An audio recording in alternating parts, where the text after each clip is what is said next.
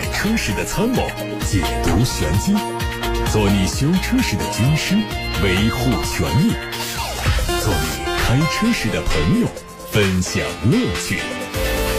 调频九二七，傍晚六点半，董涛说车，只和车友在一起。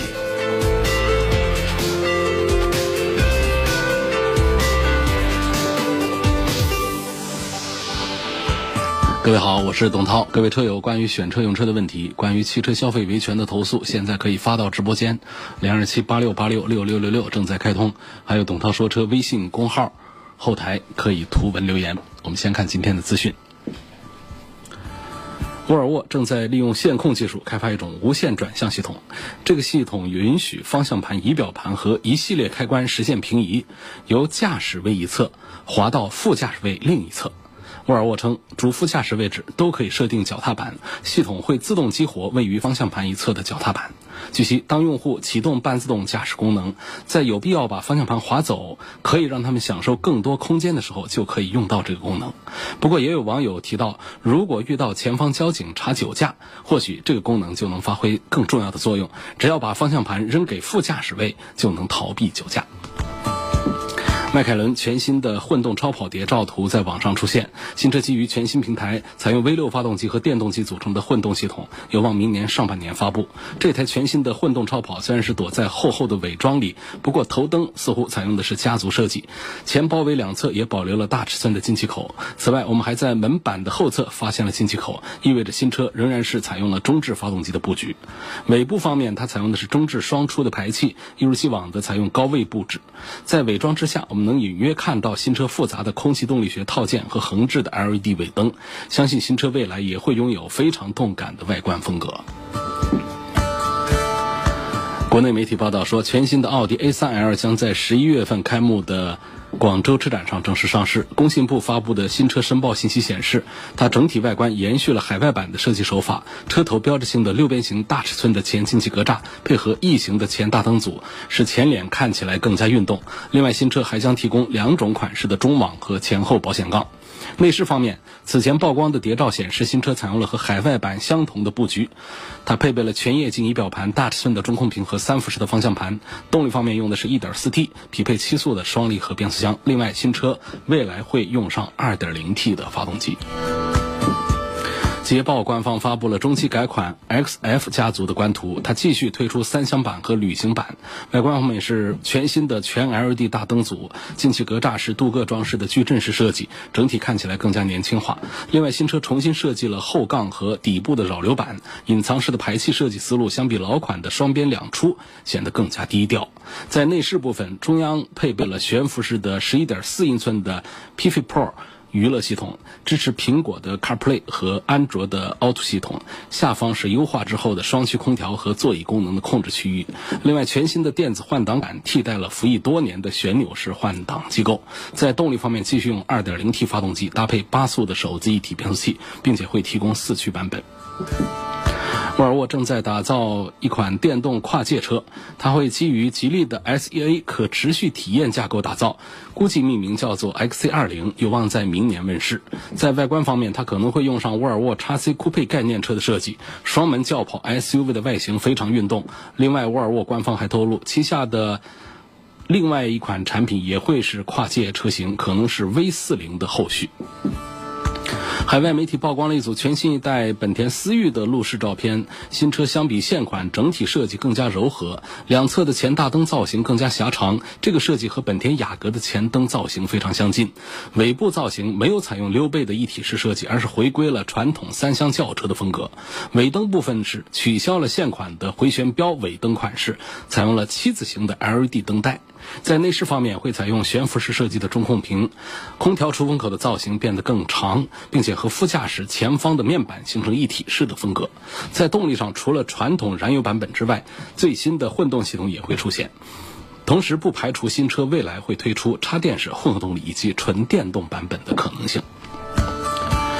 大众的新款朗逸已经上市，它推出了七款配置，卖价从十一万二千九到十五万八千九，和现款车型保持一致。它采用了全新的大众扁平化品牌标志，全系标配 LED 大灯、带日间行车灯、全 LED 立体尾灯、大尺寸的双层防夹天窗、外饰精致镀铬套装等等配置。动力继续用1.5升自然吸气和 1.4T。网上传出一组全新哈弗 H 六酷配混动测试车的照片，照片上可以看到新车由 B 柱开始略微下坠的车顶线条，营造出更低矮运动的效果。结合全新 H 六本来就有一些上扬的腰线和窗线，整车的姿态就更加动感。测试车的尾部整体和标准版全新 H 六并没有太大的区别，不过测试车目前没有完全装配上量产版上的完整灯具和后杠。相信最终量产车型还是会和标准版 H6 有细节上的差异，以凸显它的运动感。最后是广汽传祺 GS 三的 Power 正式上市，三款配置的车型售价分别是八万四千八、九万三千八和十万二千八。作为广汽传祺 GS 三的中期改款，它的前脸换上了凌云 E 三点零版本的中网设计，进气。格栅的尺寸相比老款更大更宽，另外它采用双色车身，后视镜、轮毂和行李架都是熏黑的元素，尾部的排气改成了隐藏式。在动力部分，除了保留老款车型的 1.5T 三缸机，新增了和传祺 GS4 相同的 1.5T 四缸发动机，动力较三缸版本要更加强大。他说车正在直播，大家关于选车用车的问题，关于汽车消费维权的投诉，现在可以发到直播间来，八六八六六六六六正在开通，还有董涛说车的微信公众号可以图文留言提问。先看来自八六八六六六六六楚天交广呼叫中心平台，汤先生说，我想买一辆七座的商务车，目前看中了奔驰的 GLA 和 GLB 两款车，价格差两万块钱，希望评价一下这两个车。你这个首先啊，这个概念上是一个错误啊，得纠正一下。什么叫商务车？那不是说是七个座位的就叫商务车。那奔驰的 GLB 那就是一个小型的 SUV，那不能算是商务车。商务车指的是什么呢？就是 MPV，六个座也好，七个座也好，或者四个座位也好都行。它得是一个空间特别宽大的 MPV。比方说大家很熟悉的奥德赛呀、艾力绅呐、别克的 GL 八呀，还有奔驰的 V 呀等等这样的。这个奔驰的这两个车呢，不管是 GLA 还是 GLB 呢，它们都是小型的 SUV，不能跟商务车混为一谈啊，谈不上商务车。但是很多人确实在价格相近的 GLA 和 GLB 之间纠结着，我到底应该怎么买？啊，实际上在过去呢，我们觉得 GLA 啊要更值得买，因为它上面啊有四四缸机啊，啊有这个排量稍微正常一点的这个呃动力。啊，1.6T 啊等等，但现在呢都是四缸的 1.3T 的这个小发动机，GLB 也是这样。其实 GLB 在上市之后被大家吐槽最多的，也就是这个车看起来不小，但是动力怎么做的这么低？实际上开它的人都知道，尤其是开它的高功率的 1.3T，应该是大多数人觉得还是挺够用的。啊，零百提速九秒多钟的速度，包括它的低功率，实际上大多数人也是都觉得够用的。但是这个口碑一出来呀，这车就一直卖不好，卖卖不好的厂家就降价。这一降价，我们再来评估它的这个性价比啊，就会还不错。所以现在呢，实际上 GLB 我认为比这个 GLA 更值得买。点在哪儿呢？就是首先啊，GLA 确实更像是 GLC 啊，外观比较的圆滑，比较的圆润，呃。里头的双屏啊等等看起来都很漂亮，但是它毕竟是一个呃小型的 SUV，空间特别小。那么到了 GLB 上呢，实际上这也是一个小车，但是它的车长已经做到了四米六几。那么这样的话，如果我们不强硬的要选择它的七座的话，那七座就很鸡肋了。那等于是第二排、第三排没有一排空间大了。那么买它五座版本的话。这个第二排的空间还是很有优势，包括后备箱的空间都可以得到延展。所以呢，在价格相近的情况下，在动力规格也都一样的情况下，北京奔驰生产的两款小型 SUV，一个 GLA，一个 GLB，我认为 GLB 我们图它一个空间大，而且还图它一个方方正正的一个与众不同的一个外观。呃，这个外观实际上是很能代表这个奔驰的过去的复古的这种呃硬派的这个 SUV 的形象的。过去的 GLK。就是现在的 GLC 的前身 GLK，就是那么很与众不同的、很吸引大家关注的一个文艺范儿很足的一个呃直线条的一个 SUV，可惜它停产，也是很多人觉得不不应该这么停产。那实际上在奔驰家族里面，现在威望最高的旗舰 SUV，大家还是顶礼膜拜的，就是大 G，大 G 就是一个直线条的一个产品。所以在奔驰的 GLB 上的这个外形设计还是确实比较成功的。如果它能够在这个车上用 2.0T 的大一点的动力的话，我觉得它会比 GLC 还好卖一些的。但可惜呢，它的定位就是这样，G2B 是啊是在 G R C 之下的一款产品，价格卖到二十几万，所以它的动力规格、它的发动机的成本也会低一些，1.3T 的。啊，如果我们对动力有一点要求的话，啊，买它的高功率就可以。有更高的要求的话，这 G2B 可能在动力上是不可能满足大家的。所以我给汤汤先生的一个明确的回复，就是在 G2A 和 G2B 之间，如果论性价比的这么一个选车的取向的话，我赞成 G2B 要多一些。郭先生希望从保值率和后期维修保养方面评价一下领克零六这款车是否值得买。如果不推荐，呃，还有没有其他的这个十万元左右的车型？这太多了。我就不推荐其他的产品，我们单说领克这个产品。领克现在的这个产品阵容啊，已经是越来越丰富了。这是我们自主品牌国产车里面啊，呃做的品质最好的，因为它直接是用了沃尔沃的研发团队和大量的零部件，基本上可以看作一个咱们自主产品的一个沃尔沃，所以它的性价比表现是很不错的。那说到领克零六这个车呢，它也是一款小型的。啊，这个 SUV，我觉得作为十万出头的产品，如果来对比我们的一众自主产品的话，它肯定是很有优势的。但是问题是我们现在的合资产品呢，你像本田、丰田呐，呃，大众啊，大量的就是做到这个呃十几万块钱的这个 SUV 啊，尺寸也很大，产品完善性各方面都很强。所以呢，这个领克零六呢，我觉得是。也值得推荐，但是你要从性价比角度讲，这个十万元出头的这个 SUV 是不是最值得买的一个产品？这个零六啊，它就不一定了。所以它的推荐指数不是那么高，但仍然是处在一个咱们自主品牌里面最值得推荐、最值得买的一个产品上。下面看董涛说车微信公众号的后台的问题。呃，有个朋友他说他的车呢是本田的皓影，嗯，他。投诉的内容是，这车开了不到五千公里，就发现前后排的座椅下方、地板呢全部都泡水了。经检查，发现是副驾驶下方空调出水口没有插排水管，导致这个水呀没有排到车外去，直接积压在这个地毯上了。跟 4S 店沟通，要求换新车，4S 店不同意，只愿意更换地毯，说我的诉求不符合三包法的规定。就请问，他问。我换新车的诉求是否合理？我该如何维权？这个事件确实不符合三包法里面关于无条件退换车的约定。嗯，在三包法里面说到了这个六十天三千公里之内有四种情形符合免费退换车。首先，你的公里数到了五千，这是一个问题。啊，第二个呢，就是。那四种情形都是比较严重的，它不包括车内进水，它包括了车身开裂、燃油泄漏、刹车和转向的问题，这总共是四个问题，都是比较严重的影响安全的问题，才符合免费退换车。包括这个合规的这个收费退换车，就是有折旧价值的算法的相关的条款也不符合。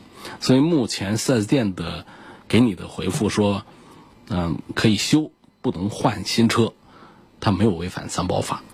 啊，不涉及到侵犯你的权益，也就是说，你也没有维权的必要性。那这个事情呢，其实对车的这个伤害，你说有多大？其实也不大。本身呢，这个车的地毯底下，它也都做了这个呃防锈的这些处理。另外呢，就是四 S 店给你的处理，不可能说让它直接给晾干，应该是会对你的这个地毯的这个部分进行一个呃更换的一个处理。做这样的处理之后，其实对这个车的呃使用寿命啊等等各方面都没有影响。这当然，这电这个车肯定是有在这一个具体的车的制造上肯定是有缺陷啊，它就是有根管子没没安上。不过呢，凡事还是得按照这个三包法啊来办。现在呢不符合退换的条件，继续维修吧。给一个解释就是这样。在预算充足的情况下，你觉得当前是宝马五系还是奥迪 A 六更值得买？这个话呢，它是个比较圆的说法啊，不是那么刚直，不像刚才说 G L A 和 G L B，我明显推 G L B。那么宝马五系，我平时说它的全面表现是最好的，但是呢，它跟 A 六在一起呢，还是有一些说法，就是如果我们要讲中低配，尤其是低配的性价比的话，我肯定赞成宝马的五系。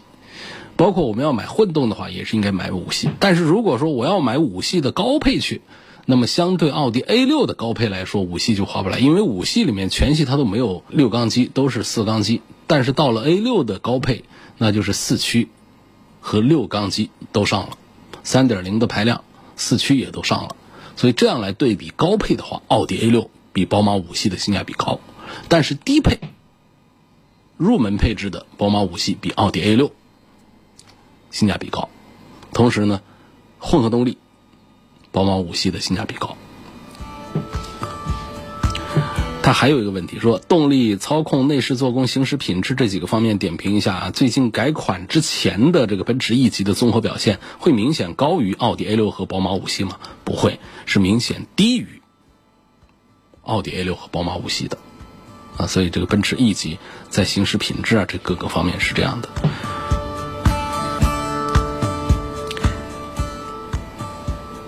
下一个问题说，请问沃尔沃 S 九零这个车怎么样？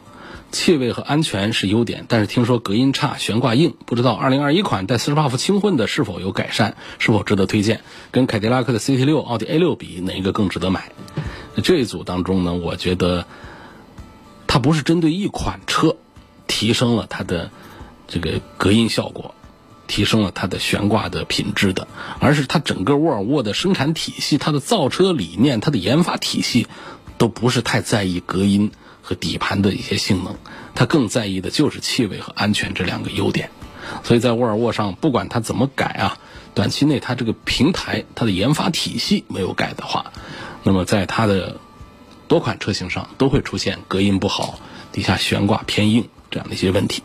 那么它跟凯迪拉克的 CT 六和奥迪 A 六产品相比的话呢，实际上刚好就是缺点是优点，优点是缺点。就我刚才说到的，比方说这个气味和安全，在凯迪拉克上那可是气味不大好，奥迪 A 六上也是这样啊。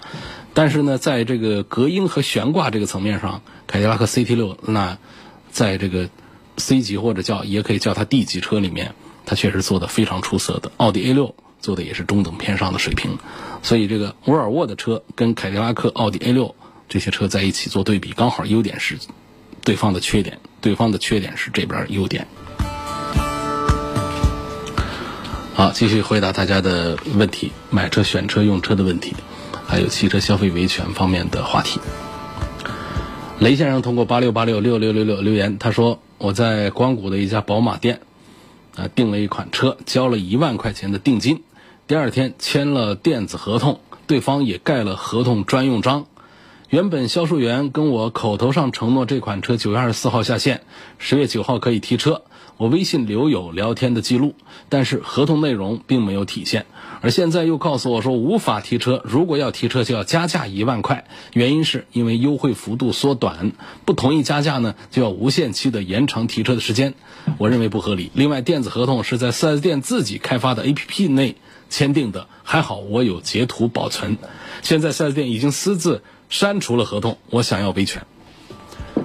如果这位雷先生反映的一切属实的话，那这个四 S 店呢，确实是不不诚信、不厚道啊，不地道。你不承认这个价格，这是属于商业领域啊，我们说不遵守合同啊等等。但是你把电子合同删除的话，这可能性质上就变了啊。首先，我们讲这个微信上的口头承诺。什么时候提车？实际上呢，它是一种电子合同的表现形式。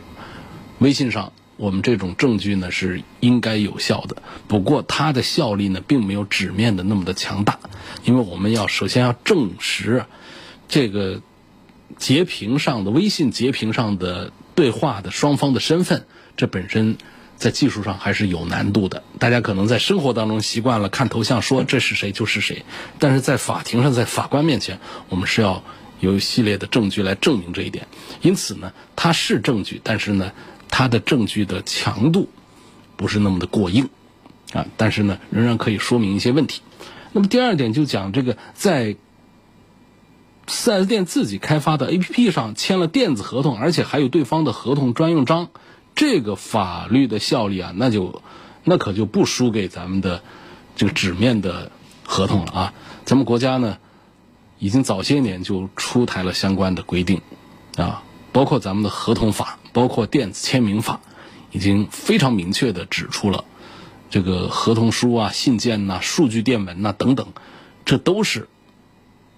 能够有法律效力的这个合同形式，在电子签名法上呢，更加具体的写到了相关的数据电文上做的背书和数据交换、储存、显示过程当中发生的这种呃各种信息，它都不影响合同的完整性。尤其是对方还盖了公章，而且我们消费者手上有截屏，那么对方的 APP 里面不管怎么删除，实际上这个证据仍然是在我们消费者的手上的。所以我觉得这个事情啊要重视。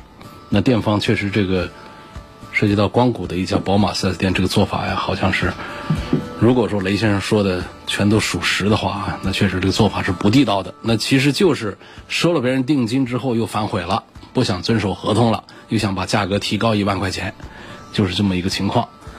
那因为他考虑到这电子合同在我手上 A P P 啊，我可以把它进行删除等等。我口头微信里面给你承诺的提车的时间，我可以，嗯，不当做数等等。抱着这样的侥幸心理，我认为这个还是违反合同的一种情形。呃，具体的这个案情呢，我们会跟四 S 店沟通核实，然后再给雷先生一个回复。李先生他希望评价一下五菱凯捷这款车。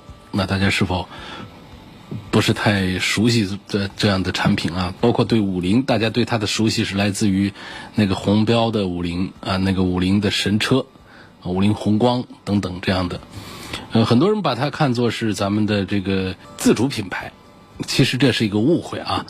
五菱这个品牌已经诞生了有三十多年，这个呢，它实际上它它是由上汽集团、通用汽车。和柳州五菱这三方共同组建的一个大型的中外合资汽车公司，所以它属于如假包换的合资品牌。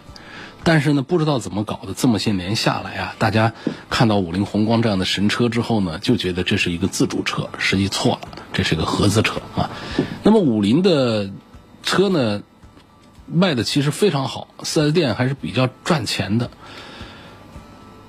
过去呢，总是停留在小面包这么一个基础上。那现在实际上，他们正在推出，呃，杀进我们的普通的家用乘用车市场来。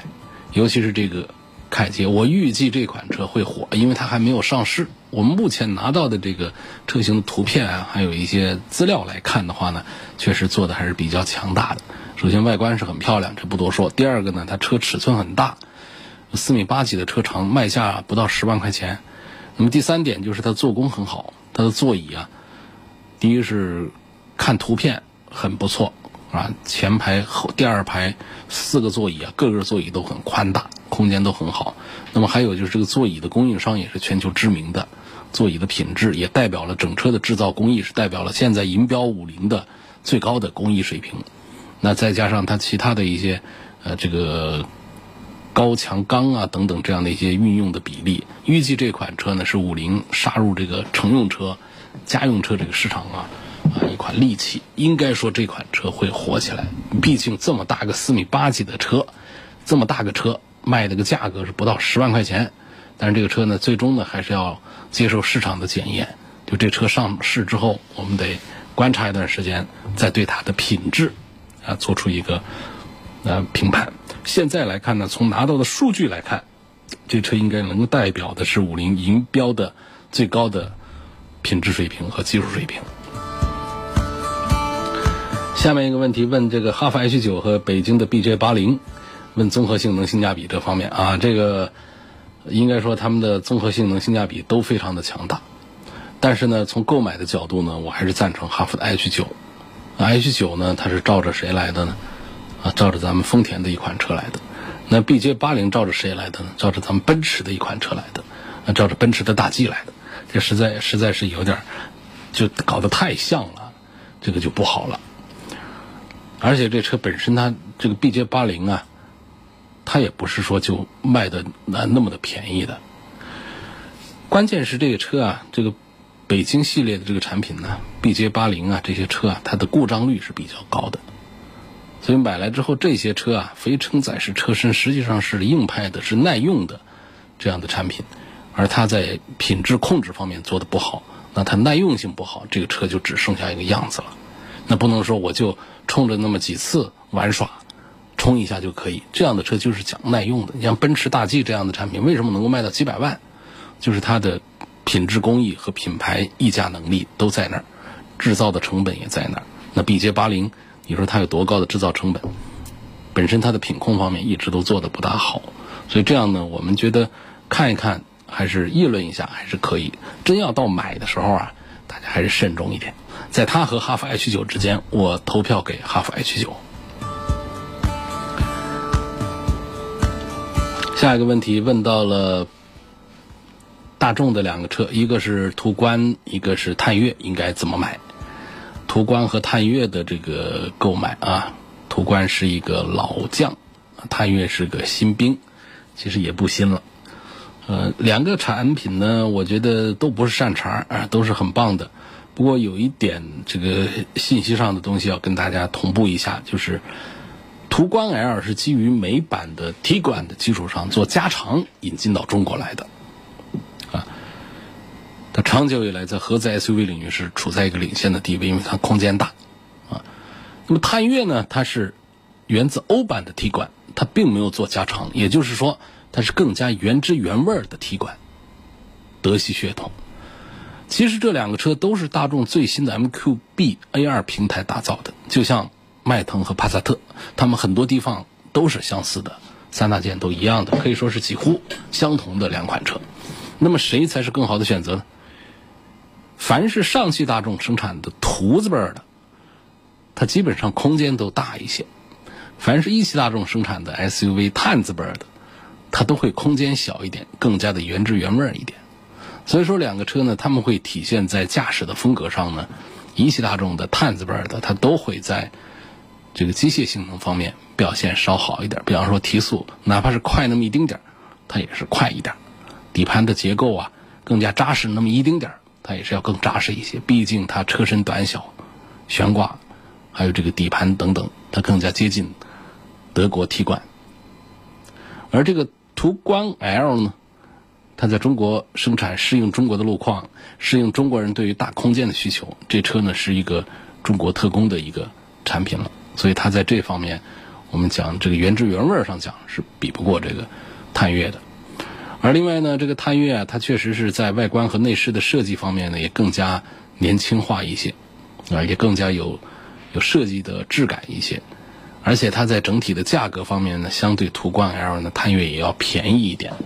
所以我们包括我们说它的后排的第二排的空间，实际上加长之后的途观也没有比探岳的后排的空间就明显的大出多少，并没有。所以我觉得呢，从推荐购买的角度呢，我赞成一汽大众的探岳实际上是多过于上汽大众的途观 L 一点。还有就是后备箱，这探岳的第二排座椅它可以前后移动，它更灵活一些，所以它的后备箱的空间延展起来，其实也更加的实用方便一些。那总体上讲呢，虽然说车子小一点，但空间并不小，那同时呢也更加原汁原味，同时呢它价格还便宜一点，因此呢我推荐。一汽大众的探岳略多于上汽大众的途观 L。我是董涛，今天的直播就到这儿。错过收听的，更多问题的，可以通过董涛说车的全媒体平台找到我，收听往期节目的重播音频。他们广泛的分布在蜻蜓、喜马拉雅、九头鸟、车家号、易车号、百家号、微信小程序梧桐车话等等平台上。